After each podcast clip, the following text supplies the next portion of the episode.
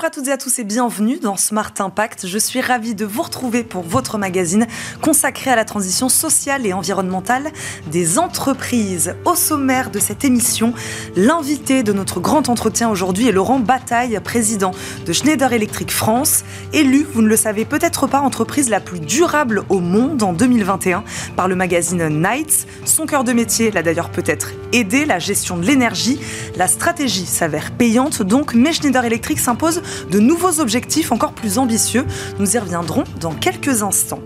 Et enfin, alors que 10 millions de tonnes de nourriture sont jetées chaque année dans le monde selon le ministère de la Transition écologique, nous recevons la cofondatrice d'une start-up qui lutte contre le gaspillage alimentaire. Pimp achète directement aux producteurs les produits qui n'entrent pas dans les canons de beauté de la grande distribution et les revend sous forme de paniers anti-gaspi. Ce sera en deuxième partie d'émission. D'abord, c'est l'heure du grand entretien dans Smart Impact.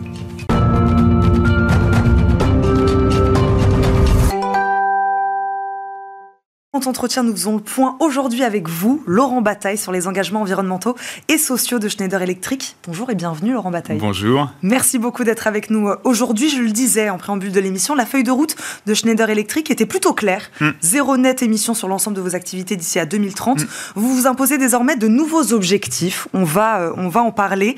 Euh, en 2021, je le disais aussi, vous êtes élu par le magazine Corporate Nights à l'occasion du forum de Davos, je crois, entreprise plus durable au monde. Comment on en arrive là Alors, c'est beaucoup de travail, euh, puisque nous, en fait, le, travail qu'on fait sur la sustainability, hein, ou le développement durable, on l'a démarré il y a plus de 15 ans, mm. hein, vers 2005. C'était le premier plan stratégique qui incorporait complètement des objectifs au niveau de l'entreprise. Mm. Euh, donc, ça fait 15 ans de pratique. Euh, ce qu'on trouve intéressant, c'est depuis 2009, on a mesuré nos économies d'énergie mmh. sur l'ensemble de nos propres opérations. Entre 2009 et 2022, mmh. on est à peu près à 40% d'économies euh, d'énergie. Et puis maintenant, on se vote des plans tous les trois ans pour en économiser 10 à 15% de plus à chaque fois. On va revenir justement sur, euh, sur les outils justement que, que vous utilisez pour, pour, calculer ces réductions d'émissions. Est-ce qu'on peut revenir, Laurent Bataille, pour ceux qui nous regardent, sur ce que vous proposez en termes de solutions numériques destiné donc à optimiser l'efficacité énergétique des bâtiments publics, entre autres. Euh, voilà, euh, expliquez-nous un peu en quoi consiste votre activité. Oui, parce qu'effectivement, c'est notre métier. Alors, qu'est-ce que c'est que Schneider Electric? On est le leader mondial de la gestion de l'énergie et également des automatismes industriels. Donc à peu près 140 000 employés dans le monde, une forte présence, euh, des origines en France où on est très établi. Et effectivement, ce qu'on propose à nos clients, c'est un certain nombre de solutions, de technologies qui leur permettent de rendre plus efficaces ou de décarboner euh, leurs opérations. En faisant quoi Concrètement, des systèmes de pilotage. Donc là, c'est toute l'intelligence qui permet de mieux gérer nos infrastructures, en particulier nos infrastructures énergétiques. Vous songez par exemple à un bâtiment, on appelle ça une GTB, gestion technique du bâtiment. C'est ce qui va euh, couper le chauffage quand il n'y a plus personne, gérer la ventilation en fonction de l'utilisation des salles de réunion. Donc ça a un, un vrai impact sur l'efficacité énergétique. Deuxième grand pilier pour nous, c'est le support à l'électrification. Oui.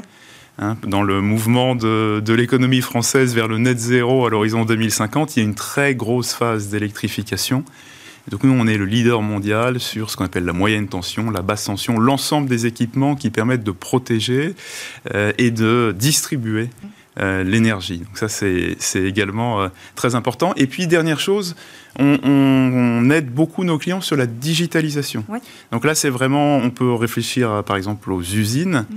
Euh, c'est le déploiement de software qui permettent de mieux gérer les actifs et les process industriels de façon à éviter en fait. Dans une logique d'optimisation, encore une fois. On évite du gâchis, on évite des rebuts en fin de ligne et ça permet vraiment d'utiliser tout simplement moins de ressources, moins d'eau, moins d'énergie, etc. Moi, une question que je me suis posée aussi en, préparant cette émission, est-ce qu'avoir de l'impact, ça passe forcément euh, par le fait de travailler avec des grands comptes Je sais qu'aujourd'hui, vous avez des clients comme ST mhm. Microelectronics, par exemple. Mhm. Euh, voilà, ça passe aussi par là. On aura de l'impact parce qu'on travaille avec des clients de taille, euh, de taille importante. Alors, on, doit travailler avec les clients de toute taille. on va dire, évidemment, il y a un certain nombre de grands comptes. Souvent, ils ont des attentes sophistiquées. Mhm. Donc, c'est là que ça nous permet, nous, de mettre en test nos technologies euh, à grande échelle. Euh, je vous donne un exemple, les, grands du data center, euh, donc de l'Internet, euh, sont certains de nos clients les plus exigeants parce qu'ils veulent rendre leur data center le plus efficace possible. Et donc, quand on travaille, travaille, avec eux, bien sûr, ils nous font pousser les limites, mmh. par exemple, de nos centrales de mesure, de nos plateformes cloud dans la gestion de leurs actifs. mais par ailleurs, euh, si on veut avoir un impact à l'échelle, il faut travailler avec des entreprises de toute taille. Et je dirais même qu'aujourd'hui, euh, moi, une de mes constatations sur le marché français, c'est qu'il y a beaucoup d'ETI, mmh. euh, de grosses entreprises, de grosses entreprises moyennes, industrielles, qui en fait prennent des décisions assez vite euh, parce qu'en fait, euh, si vous voulez, elles voient bien le sens euh, de l'histoire, le besoin de décarboner, et elles ont une vraie agilité. Oui, c'est ça, elles ont plus d'agilité que, que, que des elles peuvent en avoir. Elles peuvent, en, elles, peuvent en avoir. Je, sais qu'en plus, vous, vous ouvrez depuis cette année vos offres aux acteurs du petit tertiaire. Tout à fait. Voilà, expliquez-nous pourquoi ce virage-là. Pourquoi? à parce, ce moment-là parce que pour deux raisons. D'abord, c'est un marché qui est complètement sous-équipé. Quand on regarde le gros tertiaire, c'est-à-dire les bâtiments de plus de 20 000 mètres ils sont plutôt bien équipés en termes de gestion intelligente du bâtiment. Euh, le défi qu'on a dans ces gros bâtiments, c'est plutôt de mieux utiliser les outils et les infrastructures qu'on a Déjà. Déjà. Euh, donc, c'est des aspects de maintenance, euh, de compétences des gestionnaires. Là où les petits bâtiments, on va dire entre 1000 mètres carrés et 10 000, c'est déjà des bâtiments de taille moyenne, euh, sont équipés de l'ordre de 1% avec des systèmes de gestion intelligente du bâtiment et donc de l'énergie. Donc là, il y a une vraie opportunité. Deuxième grand sujet, c'est qu'en fait, la régulation rend obligatoire cet équipement, évidemment dans la trajectoire zéro carbone de l'économie française mais du coup, il y a à la fois une opportunité Donc le contexte et une actuel euh, se prête finalement à ces orientations et favorable à ces orientations. Beaucoup de clients qui étaient peu sensibles maintenant se rendent compte que ça fait partie des obligations. Et puis il y en a qui sont évidemment aussi passionnés euh, par la décarbonation. Comme beaucoup euh, d'entreprises majeures, vous êtes fixé donc des objectifs de réduction d'émissions de carbone d'ici à 2030. on va parler de vos, de vos nouveaux objectifs. Vous, quels moyens vous avez mis en œuvre pour y parvenir, ne serait-ce que des moyens financiers? Financier. Euh, est-ce que vous avez des chiffres à nous donner sur un pourcentage d'investissement en R&D sur ces sujets-là? Mm. Voilà. Qu'est-ce que Schneider Electric a mis en œuvre comme moyen depuis, vous le disiez, hein, une dizaine, une quinzaine d'années pour arriver déjà, on n'est pas encore en 2030, en tout cas, euh, arriver à avoir eu un impact clair, net et peut-être encore plus d'ici à 2030 Alors c'est une excellente question parce qu'effectivement, vous mentionnez à la fois la R&D, nous, comme c'est notre métier, il faut qu'on puisse continuer d'apporter de, meilleures solutions à nos clients encore plus efficaces euh, pour les accompagner. Euh, donc là, là-dessus, on a, on a annoncé il y a, il y a peu de temps qu'on passait notre taux de R&D de 5% des ventes à, dans les années à venir, de l'ordre de 7% des ventes. Donc on voit qu'on augmente l'intensité de R&D chez Schneider.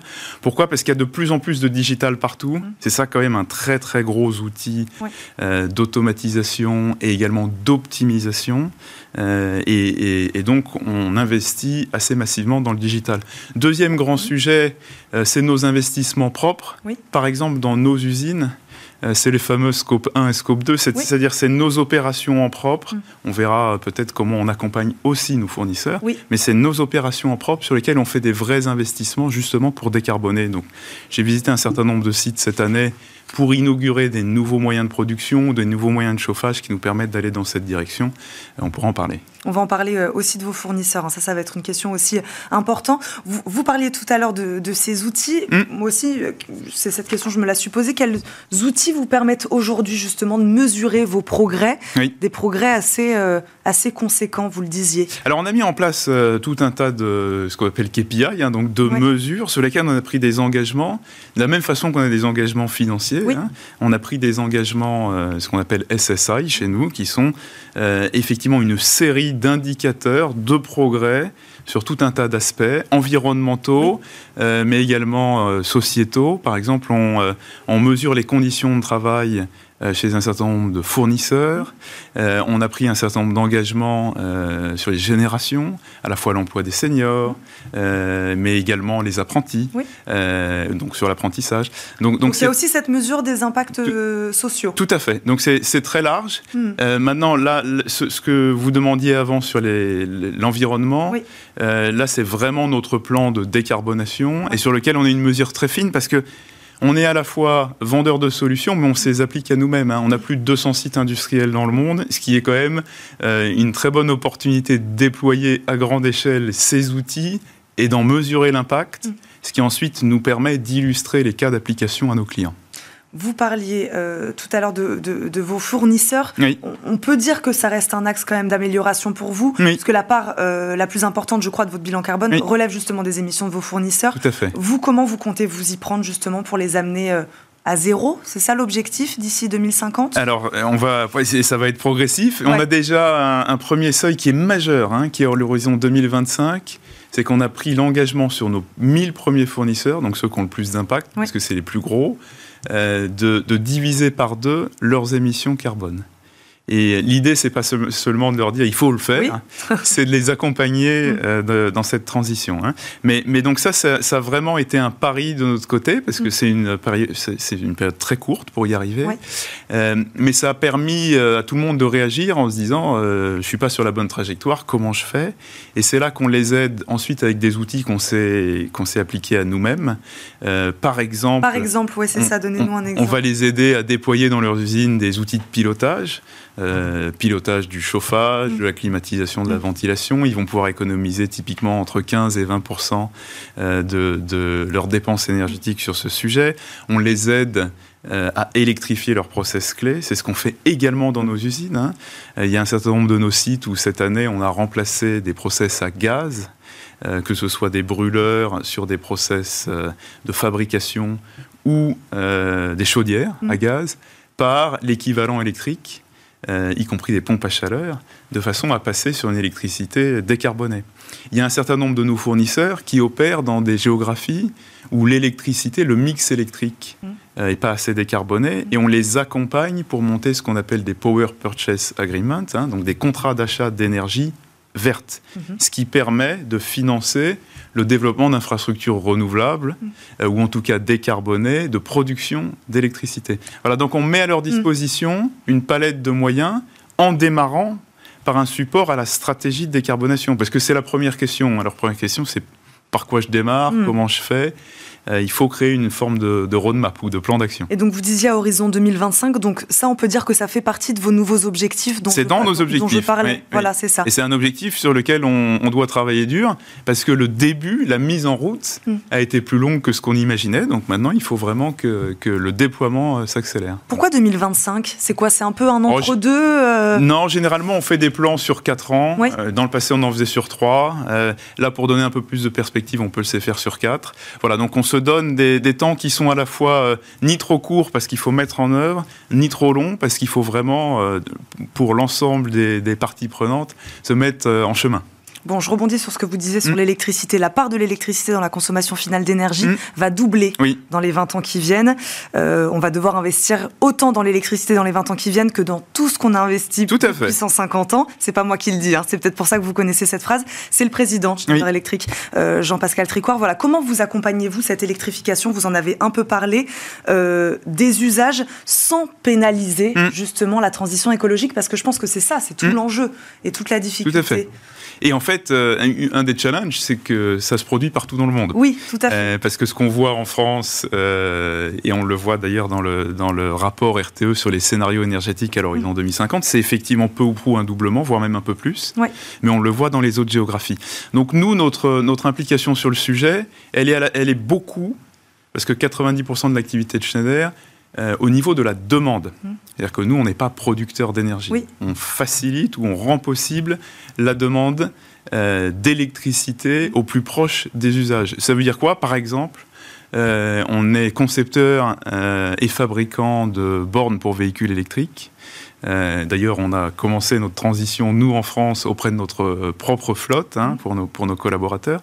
Mais on, donc, on vend ces solutions clé en main, y compris les softwares de gestion des bornes, de façon à pouvoir piloter la charge et créer de la flexibilité de la demande.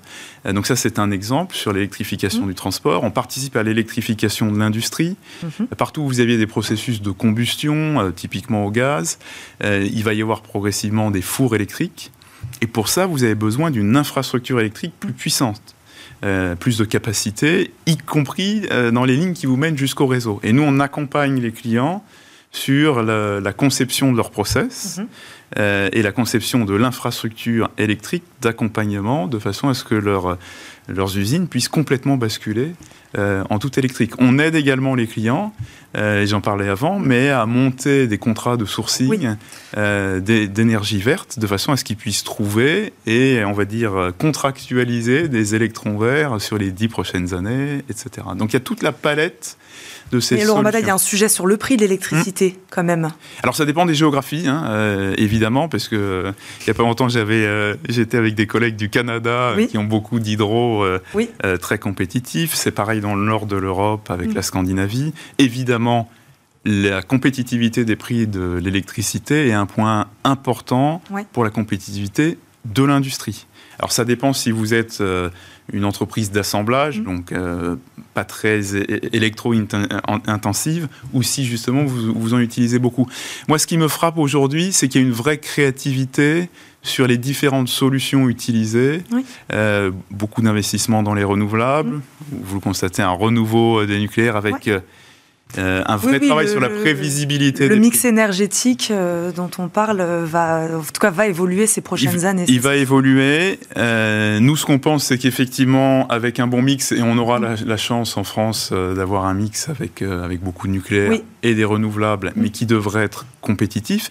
Et puis, il y a un autre point, parce que là, on parle de compétitivité coût, mais pour moi, il y a également une compétitivité produit. C'est-à-dire que la réalité, c'est qu'on voit de plus en plus sur le marché une préférence, hmm. voire une prime pour les produits décarbonés et qui ont donc été fabriqués, hmm. construits grâce à cette électricité. Euh, et ça, ça vous conforte. Et ça, ça nous conforte parce qu'on voit les clients qui ont commencé à, prendre ce virage, aujourd'hui, ne sont pas en train de faire machine arrière et de se dire, oh là là, ça change complètement mes perspectives.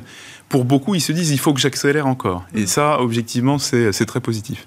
On parle très rapidement de votre partenariat avec ArcelorMittal. Vous pouvez nous en parler euh, on peut. Euh, alors, je, vous dirais de façon générale, nous, on accompagne l'ensemble de, l'industrie française sur mm. la décarbonation. Mm. On va dire généralement, c'est euh, sur le digital et sur l'électrification. on travaille avec des gens comme Veralia quand ils électrifient leurs fours. Avec Arcelor, il y a, vous avez vu, de de très gros projets aujourd'hui d'électrification de leur process. Euh, c'est quelque chose de très excitant hein, parce que historiquement, vous aviez une combinaison du process de réduction du fer et de fusion du fer au même endroit, dans les hauts fourneaux. Euh, et ça va probablement devenir un process qui est euh, électrifié de deux façons, mm. si on veut. Mm. C'est que vous allez avoir besoin d'hydrogène pour la réduction du fer, et probablement d'hydrogène vert. Et puis de l'autre côté, euh, ça va être des fours électriques qui vont être utilisés. Voilà, donc Arcelor, euh, comme un certain nombre d'autres sidérurgistes, mais ils sont plutôt en avance de phase, a décidé d'investir dans l'électrification de ces fours. Et donc, ça demande de travailler avec des spécialistes du métier de l'électrification de façon à définir bah, la taille des infrastructures, euh, euh, les bonnes approches, les bonnes architectures mmh. techniques pour faire ça de façon très efficace. L'idée, c'était de prendre un exemple concret pour qu'on comprenne bien. On en parle un peu moins, mais vous portez, vous le disiez tout à l'heure, des problématiques sociales aussi euh, au sein du groupe. sur l'inclusion d'abord, on va parler très rapidement des seniors aussi, puisque c'est assez intéressant comme question. Après, en plus, tous ces débats sur la réforme des retraites, mais euh, voilà, sur l'inclusion, quelle est votre politique actuelle? Voilà, c'est quels sont vos sujets euh, que c'est la parité homme-femme? Voilà, quelles sont vos, vos ambitions là-dessus? Alors évidemment, hein, nous on travaille, euh, on travaille beaucoup sur la diversité. Hein. on a, on a pris un certain nombre d'engagements. Hum. Euh, sur, euh, sur des ratios, en fait, tout simplement. Euh, donc 30, 40 et 50% 50 c'est notre objectif en termes de recrutement. Ouais. 40% c'est ce qu'on appelle les frontline managers, donc c'est les managers opérationnels. On aimerait avoir 40% de femmes dans notre population. Et puis 30 sur les comités de direction et les exécutives. c'est le ratio le plus bas, mais en fait, c'est celui où on fait le plus de progrès parce que on, parle d'un nombre de collaborateurs qui est plus réduit, donc mmh. c'est plus facile de vraiment franchir le, le, pas là. Euh, aujourd'hui, ce qu'on voit, c'est que une des difficultés sur, la parité au, niveau des recrutements, hein, euh, parce que nous, on a... Vous, le ressentez, même si vous avez envie d'avoir 50% de femmes... On progresse beaucoup. Ouais, c'est euh, difficile voilà, d'y arriver. Je vais vous donner quelques exemples. Nous, quand on recrute, par exemple, des techniciens d'intervention en service, bah, c'est des, des poules sur le marché, euh, si vous voulez, d'opportunités, où c'est vrai qu'il y a beaucoup d'hommes qui sont candidats, moins de femmes. Donc ça veut dire quoi? Ça veut dire qu'il faut qu'en amont, hmm. on travaille quand même beaucoup avec les filières de formation de façon à susciter plus de vocations. Ce qui est votre cas chez les jeunes femmes. Chez Schneider Electric? Oui, on le fait beaucoup. Alors, on le fait à la fois euh, en encourageant l'apprentissage, mmh. on le fait également dans l'écosystème. Euh, moi, il se trouve que, par exemple, je suis euh, également président du JMELEC, et dans la fédération donc, de, de, ces fabricants de matériel électrique, on réfléchit à comment est-ce qu'on peut accélérer. La formation de jeunes femmes dans des filières pour l'ensemble euh, de ce métier d'électrification. Euh, et on travaille d'ailleurs en écosystème. Hein. Enedis travaille beaucoup avec l'école des réseaux. Donc tout ça, c'est des efforts, on va dire, qui vont au-delà de l'entreprise seule et où on réfléchit en, écosystème. Mais il y a beaucoup de travail sur ce sujet. Donc ça, c'est mmh. euh, la diversité. deuxième grand travail et où on a signé une charte l'an dernier, c'est celle de l'emploi des seniors. Donc c'est au-dessus de 50 ans. Un de nos engagements, c'est de nous assurer que nos collaborateurs et une discussion ouverte avec leurs euh, responsables RH euh, et leurs managers, de façon à réfléchir euh, au type de carrière qu'ils veulent pour mm. les années à venir. Voilà, parce qu'il faut vraiment qu'on Pourquoi c'est important, Laurent Bataille, de réfléchir justement et d'accompagner cette fin de carrière? Parce qu'en fait, tout le monde. Alors, c'est une fin euh, à 50 ans, c'est pas encore la fin. On va dire une, une, une, deuxième partie, de, carrière. Pourquoi? Parce qu'en fait, euh, tout le monde n'a pas les mêmes attentes ni les mêmes besoins. Voilà. Il y a, il y a, on a un certain nombre de collaborateurs pour qui l'attente et le besoin principal, ça va, ça va être le transfert de connaissances et de savoir-faire. Mm. Des gens qui ont une compétence pointue, qu'ils ont bâti parfois pendant les 30 dernières années, euh, et sur lesquels la transmission, elle va prendre 5 ans. Et donc, il faut, dans ce cas-là, quand c'est leur volonté, euh, pouvoir partager, en discuter, de façon à les entourer. Mm des jeunes qui vont pouvoir apprendre d'eux. Donc ça, ça peut être euh, un parcours. Vous en avez, ils veulent simplement continuer des parcours euh, verticaux, c'est-à-dire euh, prendre encore plus de responsabilités, des plus grosses équipes, etc. Et il faut que ce soit bien identifié de façon à ce qu'on s'assure qu'il n'y ait pas de biais dans nos décisions RH et qu'on continue donc, les Donc cette charte, c'est un engagement que vous avez signé, c'est-à-dire chaque collaborateur aujourd'hui qui passe les 50 ans chez, Schneider Electric se verra accompagné, proposé d'une manière ou d'une autre euh, Exactement. Et avec des parcours qu'on a, qu'on a, qu'on a créés, enfin, quand je dis des parcours, c'est des exemples de parcours, mais qui leur permettent de réfléchir effectivement à leur profil et où est-ce qu'ils se sentent euh, appartenir, entre guillemets, où est-ce qu'ils voudraient orienter leur carrière. Et ça, le fait d'avoir cette conversation de façon mm. explicite, c'est un grand progrès. C'est déjà un progrès. Mm. Le temps passe extrêmement vite. Il reste une minute. Juste un point. Euh, j'ai vu aussi que vous aviez fait beaucoup. Vous aviez beaucoup investi sur la prévention. Euh, vous avez réussi à réduire, je crois, le nombre d'accidents de travail. Je ne sais pas, je n'ai hmm. pas le chiffre exact de combien. Je crois que c'est assez impressionnant ces dernières années. Dans les, on va dire dans les quatre dernières années, on a divisé par deux. Oui. Euh, moi, ce que, ce qui me tient vraiment à cœur, parce que l'essentiel de nos accidents historiquement ont lieu dans, dans nos usines. Euh, et là, il y a vraiment une, euh, une, amélioration continue dans les dernières années, mm. euh, moi que je trouve remarquable. Je dirais aujourd'hui, notre focalisation, elle est sur deux autres environnements. La vie de chantier, on a un certain nombre de, de nos opérateurs qui en fait vont sur site, euh, soit au moment du commissionnement d'une nouvelle installation, soit pour faire des services. Et là, c'est des environnements qui sont moins maîtrisés. Hein. Un mhm. chantier, il y a beaucoup de monde qui va dessus, etc. Donc pour nous, ça reste un point d'attention majeur. Deuxième gros point d'attention, c'est tous les personnels dans le tertiaire, et en particulier au moment des transports. On continue d'avoir une exposition aux accidents de transport. C'est là où vous faites attention. Exactement. En 20 secondes, parce que je voulais vous la poser aussi celle-là, on en a parlé dès le début, Schneider Electric, on, dit souvent que vous aviez 15 ans d'avance sur ce sujet de la transition environnementale. Comment vous, avez, comment vous allez la conserver, cette avance Alors en, en, travaillant très dur. non, je pense que c'est effectivement, euh, il y a eu une très très forte intuition au début des mm. années 2000 et, et beaucoup portée euh, par Jean-Pascal Tricot et ensuite l'ensemble des équipes. Euh, aujourd'hui, de plus en plus, on voit que c'est des réponses technologiques.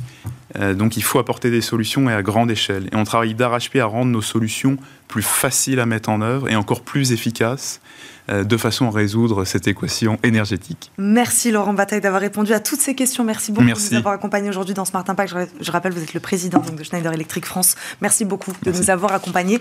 On termine cette émission par la bonne idée du jour.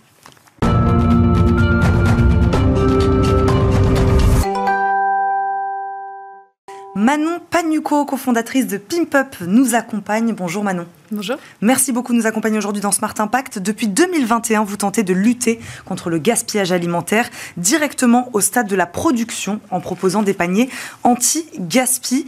Euh, vous diriez, euh, Manon, qu'une des principales causes du gaspillage alimentaire aujourd'hui, c'est la sélection des produits, c'est ça?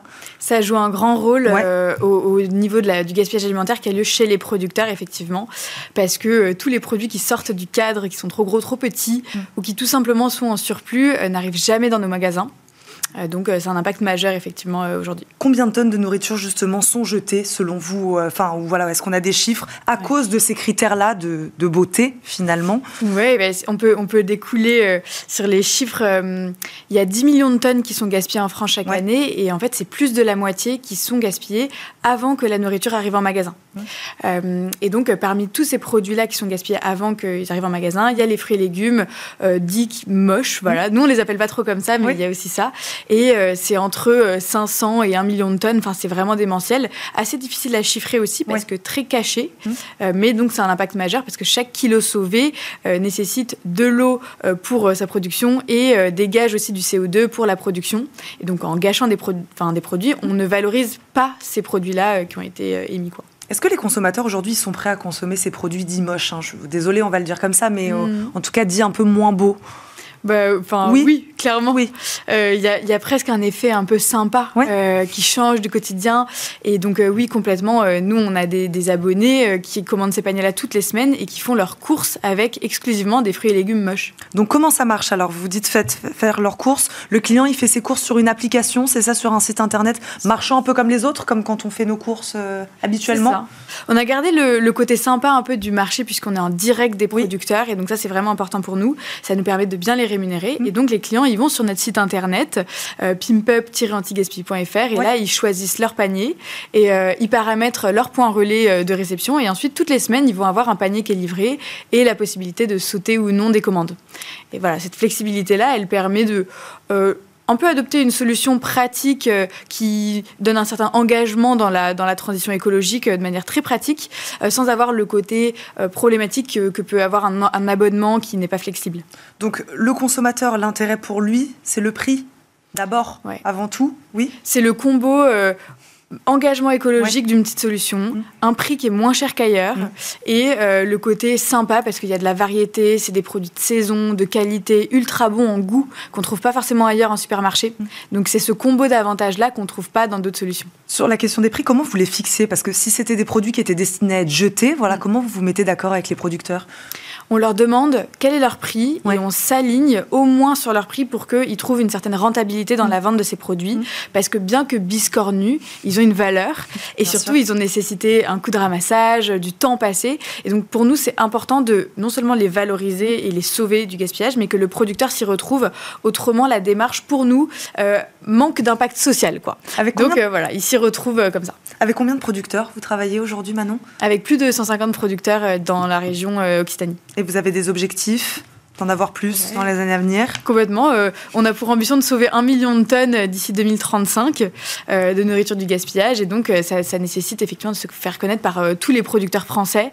et plus que des fruits et légumes et des œufs, mais aussi tous les autres types de produits qu'on peut manger chaque semaine très très rapidement, en 10 secondes, qu'est-ce qui vous différencie aujourd'hui de vos concurrents sur ce, sur ce secteur de l'anti-gaspi? Nous, on va être vraiment en circuit court. C'est euh, la rémunération juste des producteurs. Euh, c'est la diversité des produits. C'est ce format aussi euh, de, de, commande qui est un peu pratique avec de l'abonnement. les prix moins chers. Après, c'est vrai qu'avec tous les confrères anti-gaspi, on est des confrères. On n'est pas vraiment des concurrents. Eh ben, C'était bien de le préciser. Merci beaucoup, Manon Panuco, d'avoir répondu à nos questions. Je rappelle, vous êtes la cofondatrice de Pimp Up. Merci beaucoup d'être venue nous voir aujourd'hui dans Smart Impact. Merci à vous de nous avoir suivis. Vous retrouverez bien sûr très vite Thomas Hugues à la présentation de ce rendez-vous. Moi, je vous dis à très vite sur Bismart. Je vous souhaite une excellente journée. Ciao